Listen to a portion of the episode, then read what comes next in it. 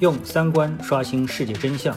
用智慧解锁财富密码。我是张晓峰，在喜马拉雅 FM 用三观与你坐论财经。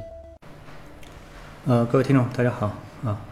那今天呢，我们跟大家讲呃两个内容啊。第一个内容呢，今天呢在跟行业的人士呃一起吃饭的时候呢，听到了这样的一个消息，呃。我在之前呢谈到《流浪地球》的时候呢，那我也曾非常看好这样的一个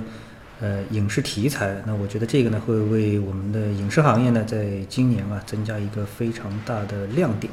可能会大量的资金啊都这个投向科幻片啊，中国的本土的科幻片。对此呢我也是非常的有信心。那没想到呢这个时间点啊来的这么早，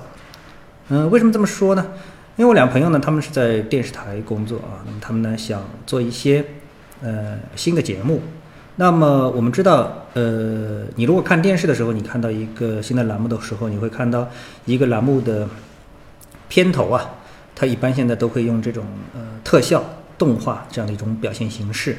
啊，呃，很绚烂啊，而且会越来越炫啊，各种的这种这种特效。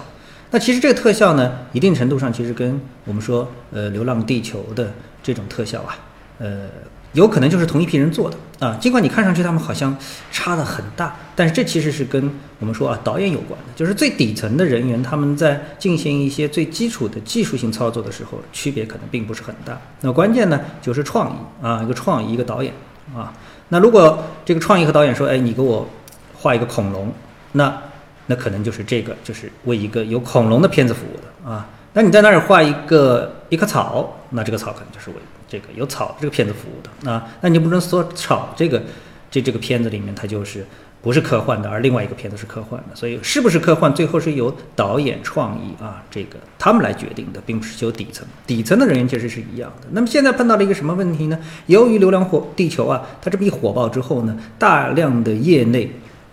这个。人员啊，具体的这种能够做特效的美工，都跑去做电影了，啊，去为这个行业去服务了，啊，一下子这个工资啊需求啊就上去了，那么导致呢，哎，一些原来传统的，嗯，我们说这个呃节目、电视栏目啊等等啊，如果说要要去更换一个片头做一些特效的话，现在人都找不到了，啊，所以从这个信号当中啊，你我发现啊，这个《流浪地球》给整个行业带来的这种行业性的这种机会。还已经是明显的这个出现了啊，出现了。那么关于这点呢，我就想谈这么一点信息，那也没有办法进一步的这个扩展啊。好，那么另外一个呢，我们就谈一谈今天呢，我们说的这个 A 股市场。那么 A 股市场呢，呃，迎来了难得的火爆啊。那么关于这样的一个火爆呢，呃，我今天呢也有一个。点评啊，一句话的点评啊，什么呢？那我们都知道，呃，在街上很多人都会去吃过这个黑暗料理啊，半夜三更的去吃点黑暗料理，它可能不是很卫生啊，可能不是很城管啊，所以呢，这个卖城管做啊，这个做料理的人也很开心，那吃料理的人也很开心啊，这这这个，但是呢，如果城管一来，大家就哭爹叫娘的就散了啊，是不是这样？所以，那么 A 股市场现在啊是一个抢钱的行情。啊，大家都很开心啊！这个股票上市公司也很开心，我的股票股价涨了啊，股民也很开心啊，庄家也很开心，大家都很开心。为什么涨总是让人开心的？但是大家心里唯一的担忧就是，如果监管来了，因为这样的一种上涨，它背后是缺乏我们说基本面支撑的，行业基本面、公司基本面、宏观经济的基本面其实都是缺的。所以在这种情况下面，大家就是一个抢钱，就是一个情绪化的。啊，这样的一种行为啊，它不是一种长久的买入持有的一种持续性的慢牛的这种行情，不是，它就是抢啊。所以这种情况下面，心里特别的恐慌啊，这种不踏实，就担心什么时候啊监管城管就来了啊，是这样的一个情况。那在这种情况下面，我们就会碰到一个很现实的问题：选股啊。那很多人就问啊，那我现在选什么股票呢？看看都在涨，好像买什么都能涨，哎，偏偏我买的时候我就担心我买的会不会涨啊？就这样的问题。那么在这种普涨的系统性上涨的行情当中，其实大家也都想到了，哎，我是不是可以买啊这个 ETF 啊？那么大家也知道，除了像上证五零啊、三零零啊、啊这种幺八零啊这种这种，啊整体的这种 ETF 之外，那我们也是有一些行业性的 ETF 的啊。那特别是什么呢？特别呢是我们还有一种这个呃基金叫分级 B 基金。那么这个分级 B 基金啊，在今天那也是出现了许久未见的集体的这种涨停潮，超过三十只分级 B 是涨停啊。但是呢，分级 B 呢给投资人在二零一五年之后的下跌的行情当中所造成的伤害，也可以说是记忆犹新啊。那么呃，我们说由于它的这个下跌，由于基金本身啊，嗯，它有一个政策啊，有个政策，就是这个政策是什么呢？呃，在今年二零一九年的六月底之前，总份额在三亿份以下的分级应完成清理啊。这种清理呢，只有两个选择，要么转型，要么就是清盘，对不对？那么经历了二零一八年的熊市行情之后呢，大量的分级基金出发了下折，然后规模呢大幅的缩水。有啊，那么截止到二零一八年末啊，一百三十二只分级基金的合计规模是九百三十六亿啊，相比二零一七年减少了四百三十四亿，减少了三分之。一啊，这样的一个情况，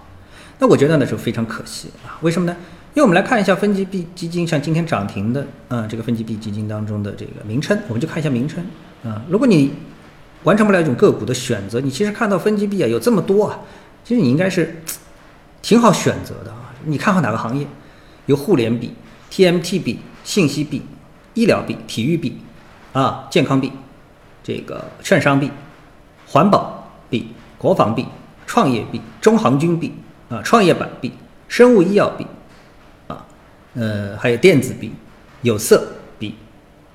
等等，就是基本上你能想到的啊热点的这样的一些呃分级币的品种，其实你都大致的能找到的啊。还有像这个地产币啊等等，如果你说成长，可能还有成长币啊，啊这个银行币啊都有都有。然后呢，呃那些。已经面临了，因为规模太低，啊，这个规模低到什么程度呢？我们看到有一个叫幺五零零九三的诺德三零零币，啊，它的份额啊零点零零五亿元，那也就是只剩下五百万了，啊，那么它的门槛是三个亿，啊，嗯，那显然是不行了，对不对？那么为什么这些它的规模会到这个程度呢？啊，当然我可以再说一些啊，我们看到啊，就是说你感觉上会很热的，就是这个，我觉得也可以给大家一个参考。有一些啊，这个分级币啊，它跌到什么样一个程度，就是你还认为这个呃行业还是一个热门行业，其实它的分级币已经是没有人啊，已经是把它沦落到要被清理了。比如说什么一代币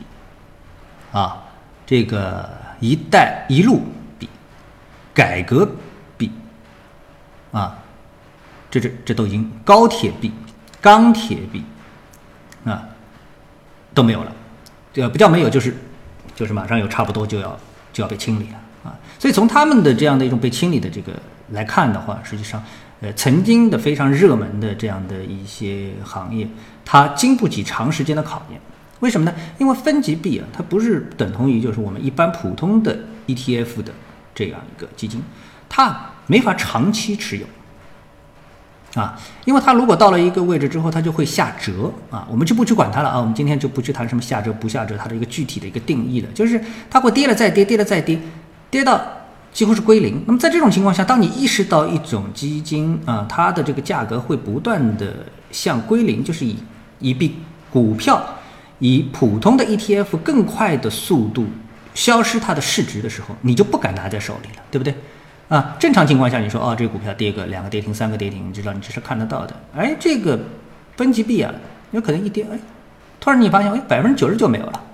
啊，这就很可怕。所以这种情况下面呢，啊，有一些基金它反映了一个行业，而这个行业它如果不能在一个很长的时间当当中正常、健康的、平稳的，我们只要平稳啊，都不要它上涨，平稳的在那里存在的话，那你的心里就会非常恐慌，你放在里面的钱啊，就。就一会儿被小偷偷掉一点，一会儿被小偷偷掉一点的这种感觉，对不对啊？所以你就不敢放在里面，所以它的基金规模会缩了再缩啊，以至于我们知道诺德币它上市的时候，它绝对不可能是这样的一个规模，对不对？现在只剩下五百万啊，国富一百币六百万，同瑞币八百万，银行币类啊，也不知道哪一个银行的哪一个这个这个基金的它的一个分级币类啊，一千一百万啊，证券保险币类。剩下只有零点一二，也就是一千两百万啊，都是低的不能再低的这样的一种一种程度。普通的私募基金的规模可能都绝大部分要超过它这样的一个一个规模啊，是这样的一种一种情况。所以我觉得非常可惜啊，就是在这个行情来的时候啊，很多的投资人在对选个股有一些无力感的时候，就发现了，很多的这个 B 级基金啊，他们都没有了，可选择的余地没有了啊。还有一些想加杠杆又不敢在个股上进行加杠杆的这个投资人，也发现找不到可以投资的一些啊这个标的了。因为这些 B 类基金啊，在这一轮的行情当中，很多也涨幅超过百分之三十啊，包括这个呃一些最多的涨了百分之六十以上，涨幅最高的是申万灵信电子行业 B 幺五零二三二，涨幅高达百分之六十三啊。那么，所以对于呢这个追求呃。这个高波动的投资人而言的话呢，分级币呢也是一个非常好的一个标的啊。那么，呃，回过头来说，我们昨天所关注的上证五零 ETF，今天的呃五零 ETF 基金本身涨了百分之二点三九，那么以至于它所对应的啊，我们说平值的这个标的啊，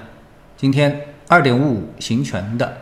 啊，认购期权涨幅达到了多少？百分之一百三十三。昨天跌，昨天跌到了百分之六十几，今天涨了百分之一百三十三，就全部都涨回来了，还有更多啊，可能是有找头啊。但是我们具体看它的走势是不是有找头呢？就不一定了啊。这个从具体图形上来看，基本上就是等于完全收复啊，完全收复。呃，对应的认购币呢是一个下跌啊，昨天是大涨了百分之七十多，今天是一个大跌。跌了百分之五十四，啊，所以呢，呃，我还是这句话啊，这个抱怨于我们的市场 T 加一涨跌停的投资人，就不妨大胆的去尝试一下期权这个行业啊。好，呃，谢谢各位收听，我们嗯下次的节目时间再见。